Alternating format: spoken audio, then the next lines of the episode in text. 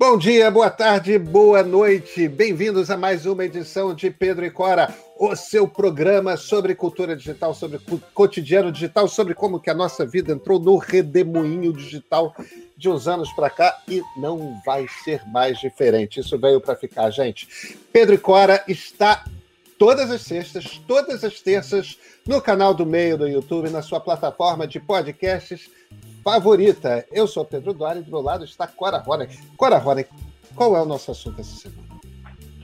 Nós vamos falar sobre, na verdade, um mundo mais justo na rede social.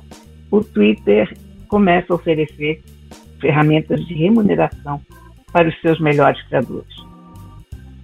Ou seja, se você labuta duro nas redes sociais para criar conteúdo, isso vale para o Twitter, mas não é só, tem novidades também no Facebook, no Instagram, etc. Você vai começar a ser remunerado. Pois é. Então, então vem com a gente que a gente vai contar essa história.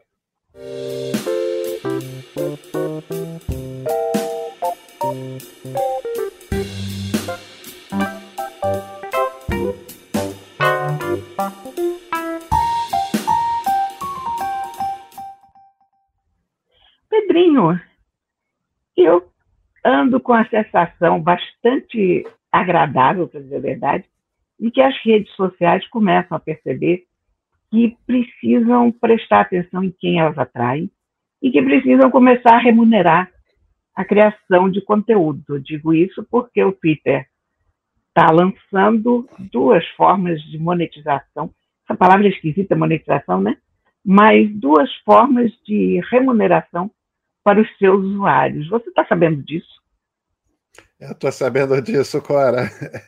É, é, são, são, são, de fato, como você disse, duas formas. Uma delas é no Spaces. O Spaces é o, a, a, é o Clubhouse do Twitter, né? São aquelas salas de áudio em que as pessoas entram. E aí, se você é alguém com mais de mil é, seguidores no Twitter e, e, e, e, é um usuário quanto mais desse, dos spaces, dessas salas em que as pessoas entram para ouvir áudio, né, ouvir você entrevistando alguém, é, ouvir uma palestra, uma coisa assim, aí você vai poder começar a cobrar um ingresso para entrada em algumas salas específicas. O que eu acho que vai fazer bem mais sucesso, Cora, é os super followers, né, os super seguidores. Isso vale para usuários que, que têm mais de 10 mil seguidores no Twitter e que, e que têm uma presença continuada na plataforma. Essas pessoas vão poder botar à venda uma assinatura. Quer dizer, se você é um assinante da Cora Ronan no Twitter, aí você passa a receber um tweets que só você vê. É, quer dizer, só os, só os super seguidores que pagam uma assinatura. Não são assinaturas caras, não, Cora. A, a, são três valores. A gente só tem, por enquanto, os preços americanos. 2 dólares e 99, né? 3 dólares, 4 dólares e 99, 9 dólares e 99. Quer dizer, a assinatura mais cara é uma assinatura de 10 dólares por mês. É, evidentemente, são, são 40, 50 reais no Brasil, é bastante aqui, mas se você pensa 3 dólares, não dá 10 reais por mês. É...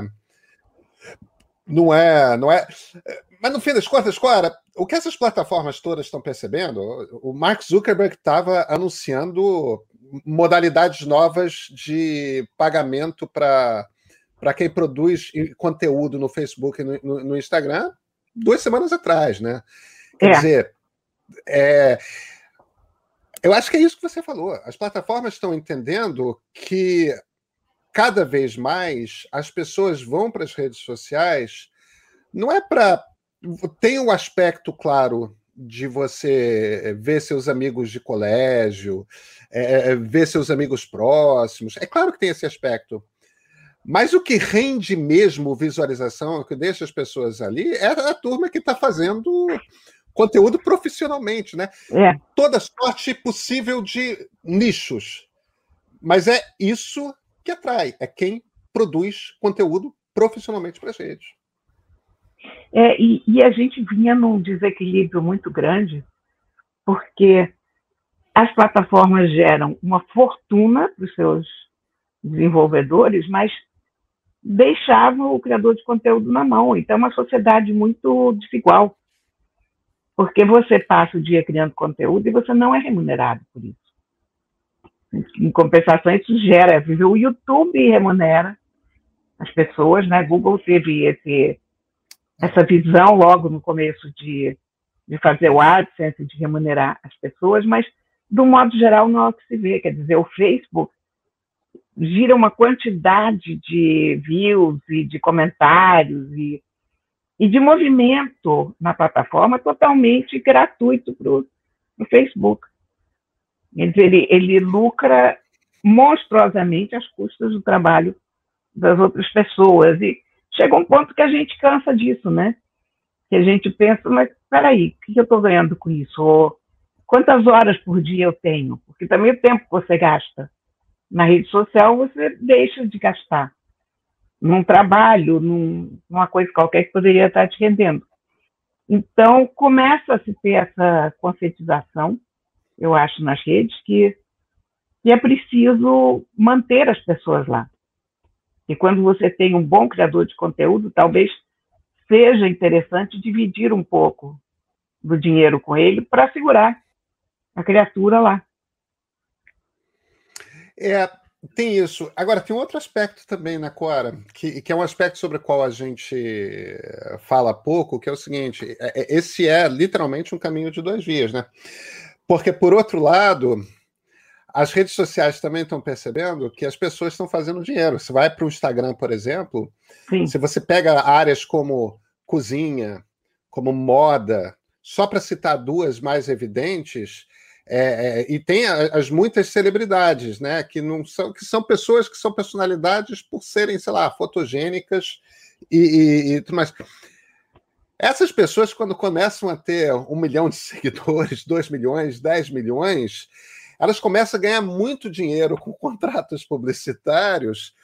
Então, em parte, essas, essas ferramentas também são uma maneira de Facebook ir lá e abocanhar um pedaço do dinheiro que essas pessoas fazem, né? Também. Dizer, também. Para os influenciadores menores, para os que ainda não conseguiram abrir esses espaços, é, você tem de fato um, um ganho que é relevante, que é são, são pessoas que passam a ter a oportunidade de fazer algum dinheiro. Acho que, pelo menos no início, ninguém vai conseguir viver disso, mas você começa a ter uma renda e, de certa forma, a plataforma subsidia para que você possa vir, vir, virar não uma micro celebridade das redes sociais, mas uma macro celebridade. Agora, quando você é uma macro celebridade, você não vai você não vai jogar fora uma oportunidade de vender uma assinatura, isso é uma coisa que só a plataforma pode te oferecer de cobrar ingresso para lives, esse tipo de coisa. Agora, por outro lado, inevitavelmente você vai passar a ter que dividir parte daquilo que você ganha com a plataforma, né? Mas eu acho que ainda assim é um mundo melhor. Como... Eu acho também. Eu acho também. Porque, porque eu acho que as redes não são feitas pelas grandes estrelas, mas elas são feitas pelos nichos, pela quantidade de gente fazendo coisas pequenas. Não são necessariamente as pessoas que se sobressaem mais. Quer dizer, você tem grandes estrelas no Instagram, você tem grandes estrelas no YouTube ou no Facebook, mas não é isso que, que faz a máquina girar. O que faz a máquina girar é o cara que está lá falando sobre aquilo que você quer ouvir. Especificamente, sei lá, você cria a caragem disco e aí vai ter alguém falando sobre criação de acará disco, e esse cara é o que você quer ouvir. E aí, por acaso, você vê do lado um, um vídeo do Whindersson, por exemplo, e aí você só, vamos ver o Whindersson, mas eu acho que o que leva mesmo as pessoas às plataformas são os seus interesses nichadinhos ali. É, não, e, e eu até argumentaria um, um, um, outro ponto, Cora, que é mesmo quando a gente fala para os macro influenciadores, né, para os Whindersons, para os Conzilas, para os Felipe Netos da vida, a gente está também referindo, evidentemente, a gente que faz mais sucesso no YouTube, que já remunera. É, mas tem uma, tem uma coisa que é importante: o YouTube também tem uma característica é, como rede social, porque é uma rede social, embora a gente não costume pensar é. É, por esse aspecto. É, o, o, YouTube tem uma característica que as outras redes não têm, que é uma certa estabilidade.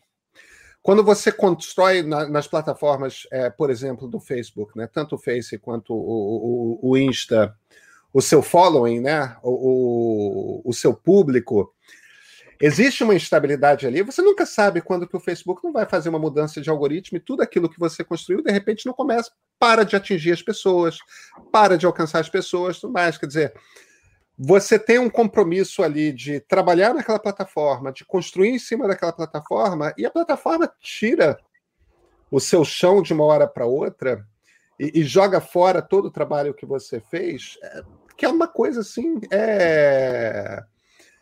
Impressionante a facilidade com que. É, o nível, nível de insegurança, né?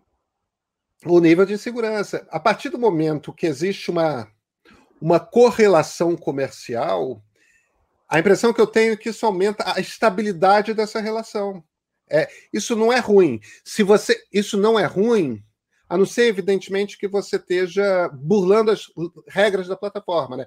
Fazendo um discurso racista, discurso de ódio, é, é, é todos, todos esses, porque essas regras da plataforma em geral são dadas ali no, no nível do criminal, né? É, agora, para quem joga direito tem uma tem uma certa tem uma certa injustiça em como as plataformas se estruturam. Eu não acho ruim que se crie uma codependência é, econômica, que as plataformas tenham o dela ali também no jogo, porque você estabiliza aquilo como como mercado mesmo. É importante ter regras claras e estáveis em qualquer ambiente de mercado, em qualquer ambiente em que você tenha um produto que do qual você vive, né? É, ser remunerado pelo seu trabalho é justo.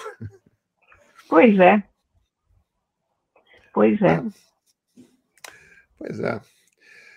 Grandes transformações ocorrendo, Cora Rony. A gente Olha, se vê. Diga. Ainda bem.